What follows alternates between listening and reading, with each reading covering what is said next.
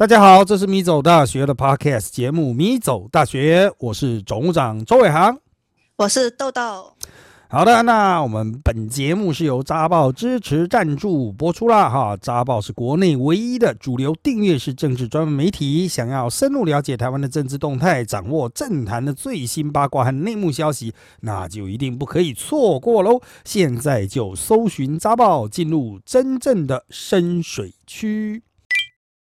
好的，那本集呢，我们也准备了三大块的内容，包括了最新知、最大知和最小知。好，最新知的部分呢，我们要来看到的是一个近期的新闻呐，哈。好，这个新闻的主角是日籍女星佐藤麻衣啊，她与台塑集团的创办人王永庆的长孙王全仁啊，在二零一四年结婚。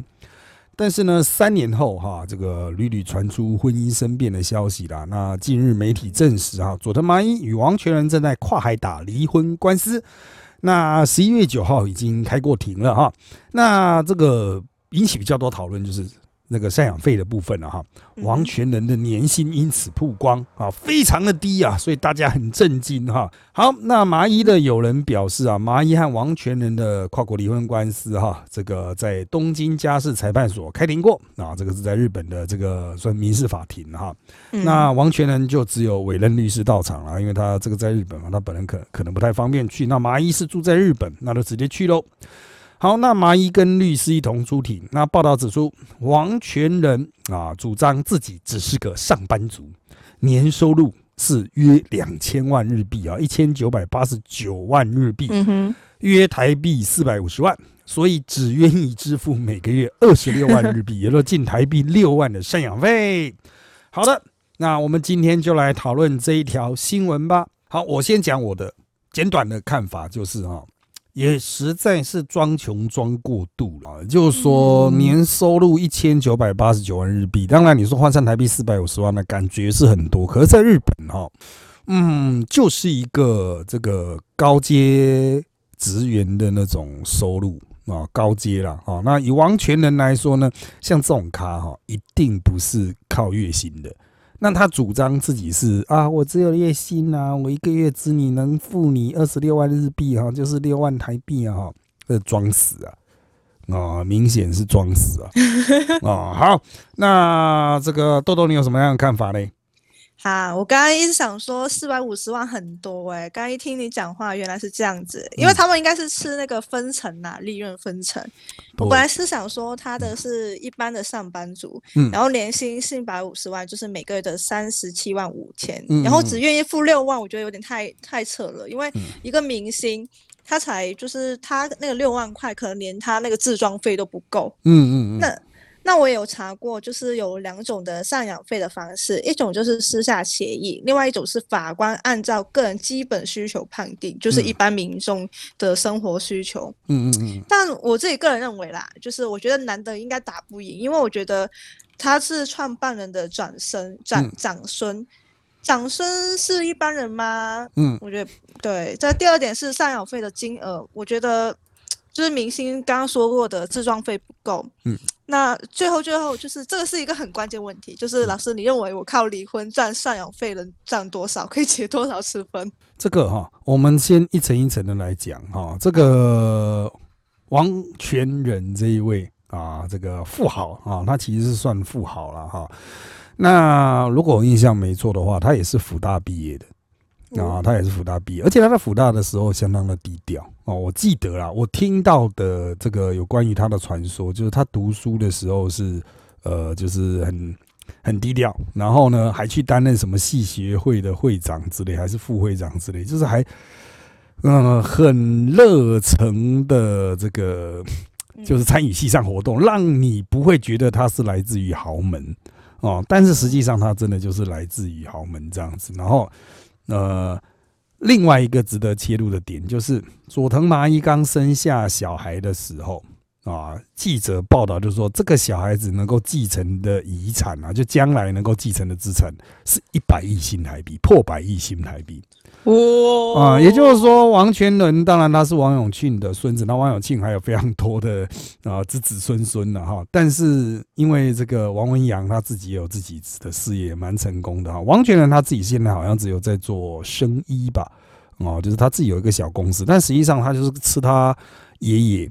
啊，是他爸爸留下来的资产，那他们家的资产又是一般人很难去这个估算的，为什么呢？因为他们家把资产主要是藏在很多的基金会，特别就是你们都知道的长庚医院。哦，那长庚医院是全台湾最赚钱的医院，并不是因为他看很多的病人啊，当然他是真的医疗也是非常的发达，他在。林口的那个林口长庚其实是在龟山呐，哈，林口长庚的这个每天的来客数啊，如果把病人当客人来说，是非常惊人的。好，可是重点是他们家很厉害，就是他们家用成就是长庚医院，他们家是掌握长庚医院，嗯嗯，然后长庚医院在掌握了非常多的股票，掌握了台塑集团、台塑三宝的大量股票啊，那也就是说哈，他们就没有说我死了之后。啊，我那遗产很难切割问题，因为我可能我家的小孩啊，世世代代就是长庚医院的董事哦。那作为长庚医院董事，那长庚医院它就是其实就是一个医疗的基金会。他说啊，我们就是有点类似慈善这样子的存在啊，我们就是想要救济救助社会啊。我们不是就是这个背后的基金会，它不是盈利的事业，但它真的持有超多的那种台塑三宝的股票这样子。哦，所以在这样子的状况下，他们的帝国哦，可以说是，如果我们台湾不修法，可以是千年不破。只要是他们家族人世世代代都可以继承，而且基本上不会有什么太大的折损，因为你很难去估啊。他那个又不是盈利事业的股票，他就是啊，我在这个基金会哦拥有一个权利，我可以来这边开会这样子啊，就是最原初的那些钱的那个比例这样去切割而已。所以这里面有很多问题啊，台我是认为应该要修法。不过回来这个。一开始的王全能装小气事件，有一个新闻传说，但是我我没办法很确定的，就是赡养费。他说不是说我只付六万台币吗？啊。实际上，那好像也不是他出的，是他爸出的，就是王全仁的爸爸王文洋出的。天哪，爸宝哎！对啊，就是对他连自己都不来。那虽然月收入应该有个三十几万了，就是以他在那个生意里面当这个可能是总经理吧，哦，执行长这样的收入大概是三十几万台币。可是他连这六万他都没有要自己出哦，都是他爸爸会觉得哇，那个是我的孙子哎。哦，我还是要照顾我孙子生活这样，所以给他二十六万日币。二十六万日币在日本用起来，其实大概就跟两万六台币一样。哦，那对啊，那实际上就是非常难生活，特别是麻衣，他以前是明星嘛，啊，那当然很多人会问，那麻衣要不要复出啊？哈，那这年轻一点的听众可能不知道佐藤麻衣是谁啊？他是。大概十几二十年前的偶像 Sunday Girls 啊，他们是从台湾的电视去邀请一些日本女孩来台湾发展啊，经过比赛啊，不断淘汰啊，那麻衣是最后的胜出者之一啊，他们就组成了一个偶像团体，都是日本人，但是在台湾活动的。那后来麻衣就在台湾就结识王全仁的结婚啊，结婚就生子这样子哈。好，那我必须要说哈，这个。消息传出来，大家是觉得说实在是太夸张哦，好歹对半分吧。就是你要装穷可以哦，你就资产的部分再说，但是赡养费的部分，嗯，就算没有对半分哦，好歹也是要有四分之一五，四分之一也要有四分之一，至少也是八万台币啊，八四三十二嘛。哦，他是年薪四百五十万，四分之一差不多是百万了，一年要给他将近一百万，不到一百二十万了，到一百一十几万，让那除下来一个月到八九万哦，差不多。我是觉得应该至少四分之一吧。哦，那当然了，他可能就是我我印象中王全仁又有另有家庭了，哦，又另有家庭了，所以就比较复杂。啊，那当然了，他你会想说他另有家庭，他也不需要养家啊，因为他有那么多资产，这这是没错的，这是没错的。哦，但是啊，这个回归根本了哈，我我个人认为就是他这个战术就是我我要开始把喊价价格喊得很烂，然后让你这样子去加加加加加，我再杀杀杀杀杀，最后面我才可以谈出一个不错的价格。如果我一开始就比你，比如说开四分之一。那蚂蚁一定会拼命的往二分之一逼近的。哦，对啊，这个就是谈判的技巧，因为他这个是民事庭嘛，双方就在那边一直讲道理啊，然后就讲哦，小朋友的教育费呀，小朋友上学要多少钱呐，吃要多少钱呐，换衣服衣服要多少钱呐之类的哈。好，所以哈，呃，我认为麻衣光是诉求小孩子的教育费，还不用他自己的生活费哦，光是小孩子的教育费，应该就会超过每个月二十六万日币了啊，教养费。啊，应该就会超过，因为总是他可以要求给小孩好一点的吧，比如读贵族小学，那一个月就多少？搞不好一个月就一万美金了啊，很难讲。十几万。对啊，那日本的更贵啊，所以嗯，我个人认为啦，啊，就是王全仁这个装死真的是装到过度，所以新闻才会爆出来啊，就是他的那个麻衣里有人觉得这个太夸张哈。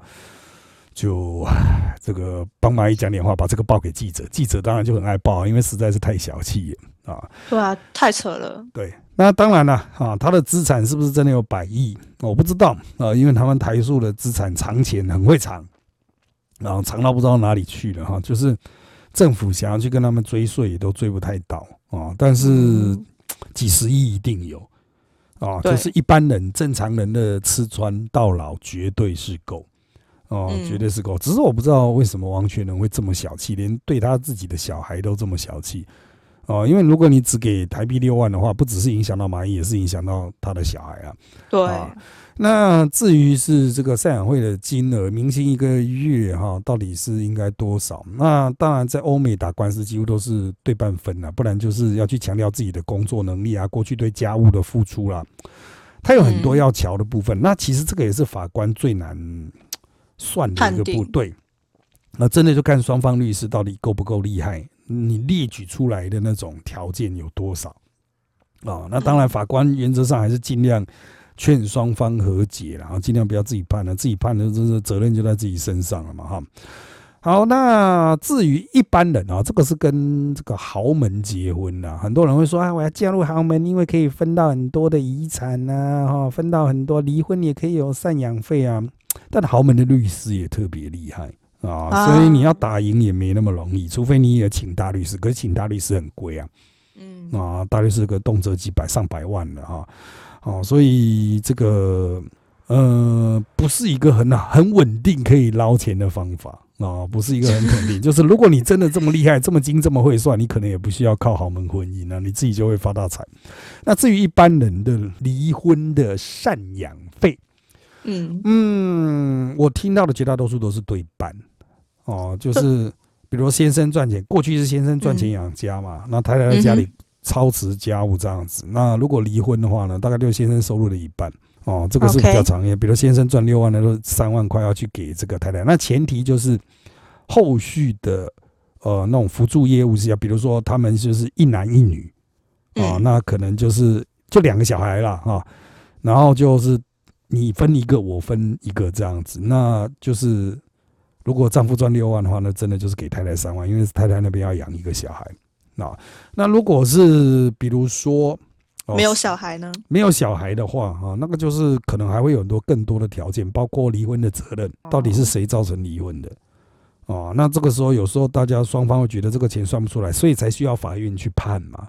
哦，判离就是法院就是说，嗯，就是双方已经感情无法维系啦，这个婚姻已经名存实亡啦，这样他们自己又没办法和平的离婚，因为双方对于金钱谈不定，那就有法官透过一个比较客观的角度去衡量双方的经济能力、过往对于家庭的付出，哦，还有维系最低的生活条件等等啊，那很少是女方可以多唠叨的，除非女方那边要抚养两个小孩。啊，就是比如说两，就是小孩都给他抚养这样子了，那当然他就要分多一点啊，不然他怎么养小孩？因为他可能光照顾小孩就没有时间出去赚钱嘛。哦，所以实际上哈也没有在靠离婚赚到什么钱的哦，因为如果你有经济能力，比如说哎我月收入八万啊，我先生月收入十万，然后双方离离婚吵了半天没有赡养费哦，因为你可能没有小孩啊，你有赚钱能力啊，哦，太过分，了，不然法官就是判离啊。哦，就不用什么赡养费，但是有一些财产可能怎么分，他也会判啊。比如说家里的家具啊什么的，嗯啊，是属于谁的？他这个可能会再去判了。当然详情啊，还是要请教家事法官。我只是认识一大堆打离婚官司的 律师而已，他们跟我讲的概念是这样子。至于这个能不能哈，比如说啊，我跟这个结婚，离婚之后我领了赡养费，嗯再跟下一个结婚，那我再领一批赡养费，这个就是要看协议了。哦，有些人呢就是协议就是永永无止境一直哦领下去啊，多离几次呢赚更多啊，对，因为有时候赡养费是一次给的，那这个就多离多赚啊。但是这个我觉得法官也会参酌哎，啊。啊，对啊，就是说看你干这家伙看起来就是一脸妈的要来硬捞的，当我是笨蛋呢、当大家是笨蛋呢、啊？这个法官啊，嗯，可不是笨蛋。好的，接下来是最大值的部分了啊，我们就从婚姻这边延伸啊，请想象你参加一个朋友 A 的婚礼，到了现场呢，啊，因为之前你都不关心他到底要跟谁结婚，你才赫然发现这个朋友 A 的结婚对象啊，是你另外一个朋友 B 的炮友。好，请问你会告知朋友 A 吗？啊，会不会告知他，就说，哎哎哎哎，啊，你要结婚的对象其实是我朋友的另外一个朋友的炮友，哎，啊，好，请问你会告知朋友 A 吗？会，我不会或不会？为什么比较重要？好嗯，我会看交情，嗯因为首先我要看他熟不熟嘛，如果不熟的话，我管他们干什么。那第二点呢，就看他们现在是否进行中嗯。如果两者都是，就是呃交情很好，然后现在进行中嗯，我会在朋友 A 结婚的时候告诉他，然后告那个男生婚内出轨，分割他的财产，然后还要跟朋友分赃。然后第二个呢是。如果是之前就是他很好，但是之前有过炮友关系，嗯我会很犹豫，因为他已经要结婚了。嗯然后如果在他大婚之夜跟他讲这件事情，但嗯是不讲也很像很有罪恶感，嗯，我这个可能会保留。但是如果是呃交情不好，然后现在是进行中，我也不会讲哎、就是我觉得交情好不好是我第一个首选。嗯老师觉得呢？这个哈，这个其实是一个哲学的歹雷马两难哦。哦，嗯这是哲哲学家会在哲学课里面讨论的两难，牵涉到我们的道德责任哈，就 duty 啊，嗯对于朋友的道德义务到底到什么样的程度？哦，比如说啊，如果朋友犯错，我会指责他；朋友受到伤害，我会保护他。嗯可是你的朋友的配偶，他是别人的炮友啊，啊哎、你的朋友可能知道这件事情，啊，也可能嗯。不知道。可是他知道，他不知道这件事情会算是伤害吗？啊，就是嗯。他不知道这，你就说啊，可是他太太或是他先生就是他的配偶啊，都会嗯跑出去作为别人的啊这个性伴侣啦。啊，他嗯就是有很多的性伴侣，讲白一点都是这样子，就是他的配偶有很多的性伴侣。嗯。你知道这件事情，但你不确定他知不知道。嗯哦。你要想哦，如果他知道呢？啊，如果他知道，然后你跑去跟他讲，他讲，他觉得啊，没关系啊，我知道，谢谢你提醒我。可是因为他本来就知道了嘛，嗯所以他并不是对于他太太会或是他先生会有意见，他反而是以后搞不好会很提防你说，干这家伙知道我太太有这个事情，或者知道我先生这种事情，嗯哼那他以后会不会来威胁我？会不会造成我们家庭的困扰？你反而变成他的敌人呢、你知道吗？哎、那那可以啊，我接受啊。那我就叫他拿钱封口，因为他们拿钱这种人就是有被害妄想症，然后拿钱他可能会比较安乐一点。啊，不一定，他搞不好把你丢到水库里啊，把你绑绑丢到水库里，丢到淡水河里也有可能啊。对啊，哦，对啊，这个就是第一种进入哦，就是你跟他讲可能会造成反效果，因为你不确定他知不知道。在你跟他讲说嗯这这件事之前啊，跟他沟通之前，你不会知道他到底知不知道嘛？啊，知不知道他嗯的配偶有很多的这个性伴侣这样子？好，那如果不讲呢？那我们想说不讲，就把这个秘密埋藏在心中，他在道德上嗯有错误嘛？虽然我们都说诚实是第一要务，哦，这是我们当代三德性，叫诚实、正义、勇气。嗯诚实排在最前面，可是诚实是人家丢问题给你的时候，你回答，那个叫做诚实。诚实不代表说我知道什么，我都要跟你讲说，哎、哎、哎我知道啊，我知道你你太太你先生在外面跟其他人打炮啊，这个不叫诚实，有时候叫太八卦、太多嘴。嗯哼，所以，嗯，我们在面对自己的诚实义务的时候，是不是有这么样的、这么样的大的范围？哈，有些学者会认为这叫超义务行为，就是啊，你不讲其实也不会怎么样，但你讲的话，他现在就会觉得哇，勇气可嘉，真了不起。哦，敢于做那个揭穿国王新衣的这个小孩。也就是说，嗯，你还是可能在某些道德的，比如伦理学流派，你会获得肯定，人家会说，嗯，很赞。哦，了不起。可是你获得这种很赞，你自己真的觉得很赞吗？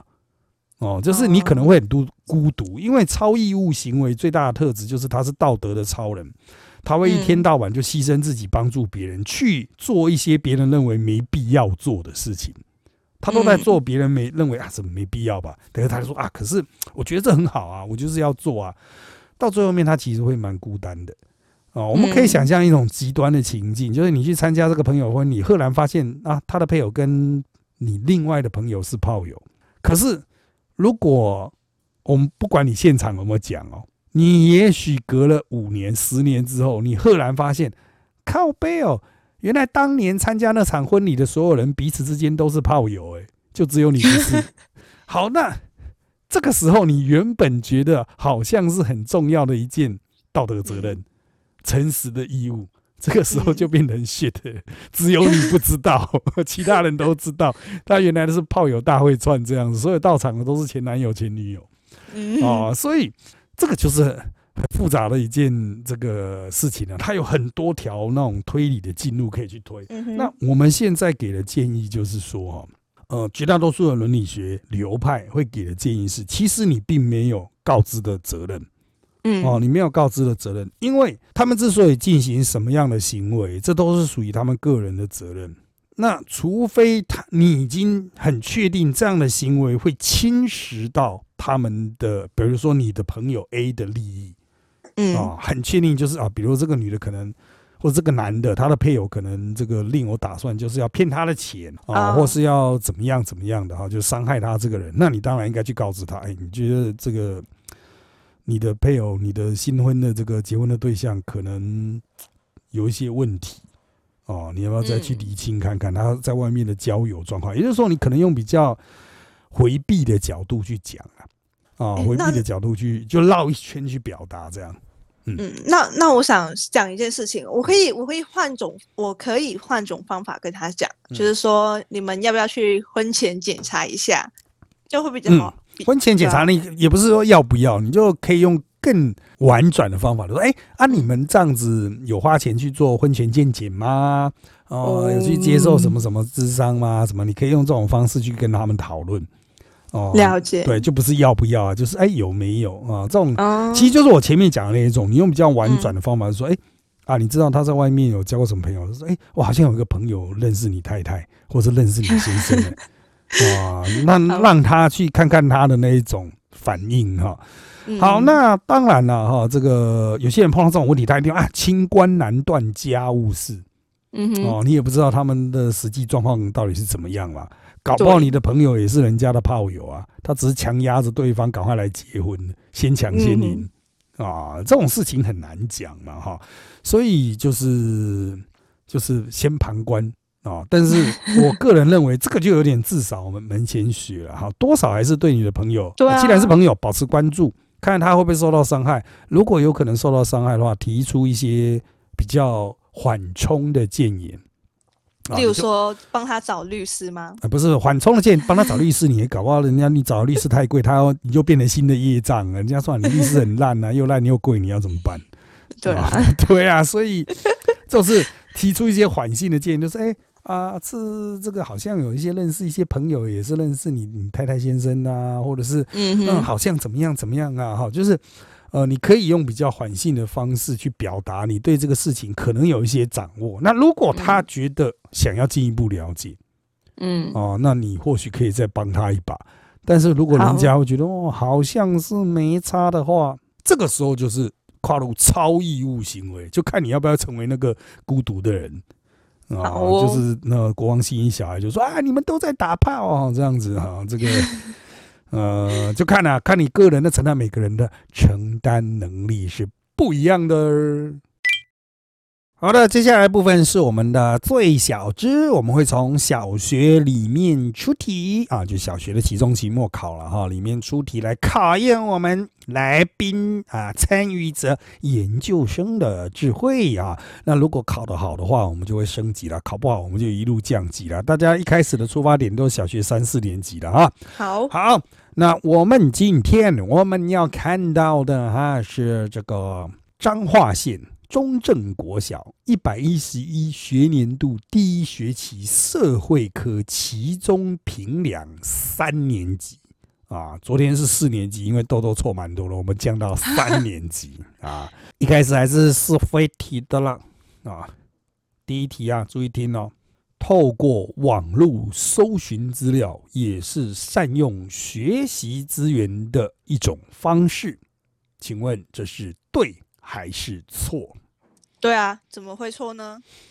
好的，答案是噔噔噔噔，正确的，没错啊，是对。此处应有掌声。嗯，不用啊，这个实在太智障了 啊，这个实在，唉，这个太太基本了啊。好好的啊，其他的的题目有有些形同放水啊，我就挑一题哈，选择题哈。它是单选的，只有一个答案的哈。好，下面哪一个不是哦？不是哦，哦，不是分工合作时应该注意的呢？一，超过时间完成也没有关系。二，注意公平原则。三，让每一项工作分量差不多。四，让大家依能力选择适当的工作。请作答。呃，我想想看哦，超过时间也可以。嗯，这是一。嗯，这是。我想想看，他说不是分工合作。对，不是分工合作时应该注意的事情。呃，我觉得不是超，不是工分工合作应该注意的事情，就是呃，我觉得分工合作要注意有没有时间，所以时间要打勾嘛。所以一是 OK 的。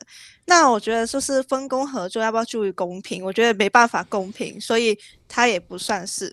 那他说一每一项就是呃每一项的，让每一项工作分量差不多是三哦，对，那三也 OK。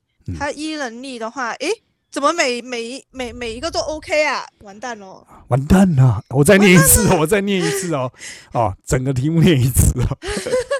好，下面哪一个不是分工合作时应该注意的事情？一、超过时间完成也没关系；二、注意公平原则；三、让每一项工作分量差不多；四、让大家依能力选择适当的工作。嗯，我觉得分工合作这件事事情应该不会有依能力，因为依能力这个是要一个要要一个就是。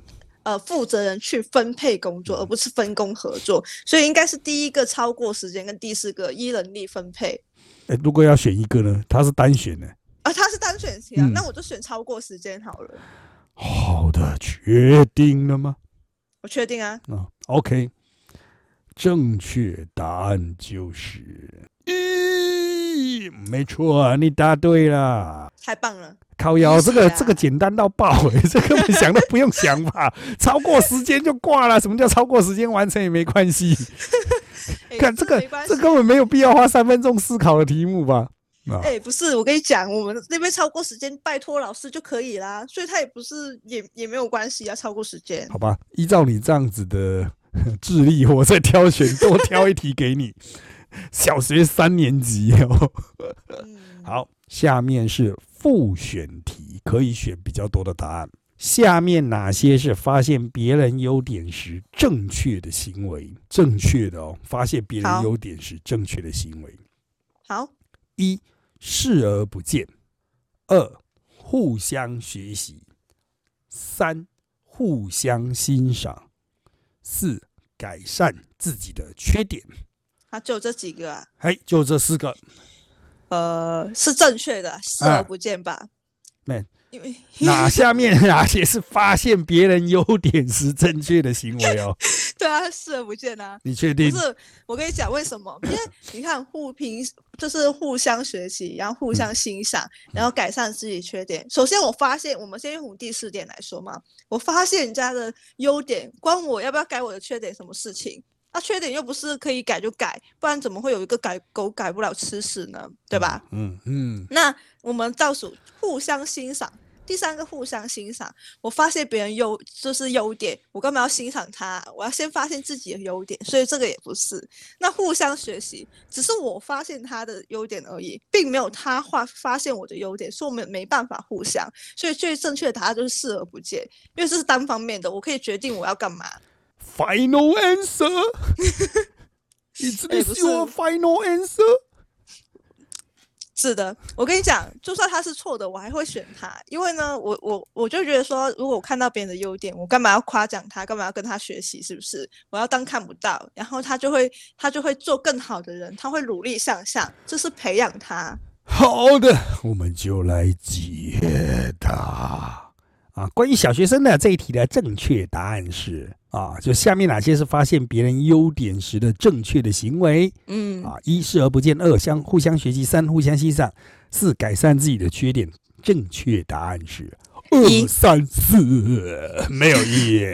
你这个是已经进到大人的逻辑，小学生哪有这种啊啊？没有诶，只有他的优点诶，所以我没优点啊，就没有互相学习啊，也没有互相欣赏啊啊！我没有优点，我也可以没有缺点。干你那是读过大学逻辑才有办法这样去找他逻辑漏洞嘛？小学生哪有办法？小学三年级的智力成长还没有达到四年级的那种高度发展点呢、所以 out 啊，我们下一哦个豆豆出现的节目，我们会挑选小学二年级的部分，让豆豆好好学习啊，这个擤鼻涕啊，上厕所。好的，那我们今天的节目内容就差不多到这边喽。那还要请大家追踪我们米走大学的脸书粉丝团，还有 YouTube 频道，掌握最新的动态。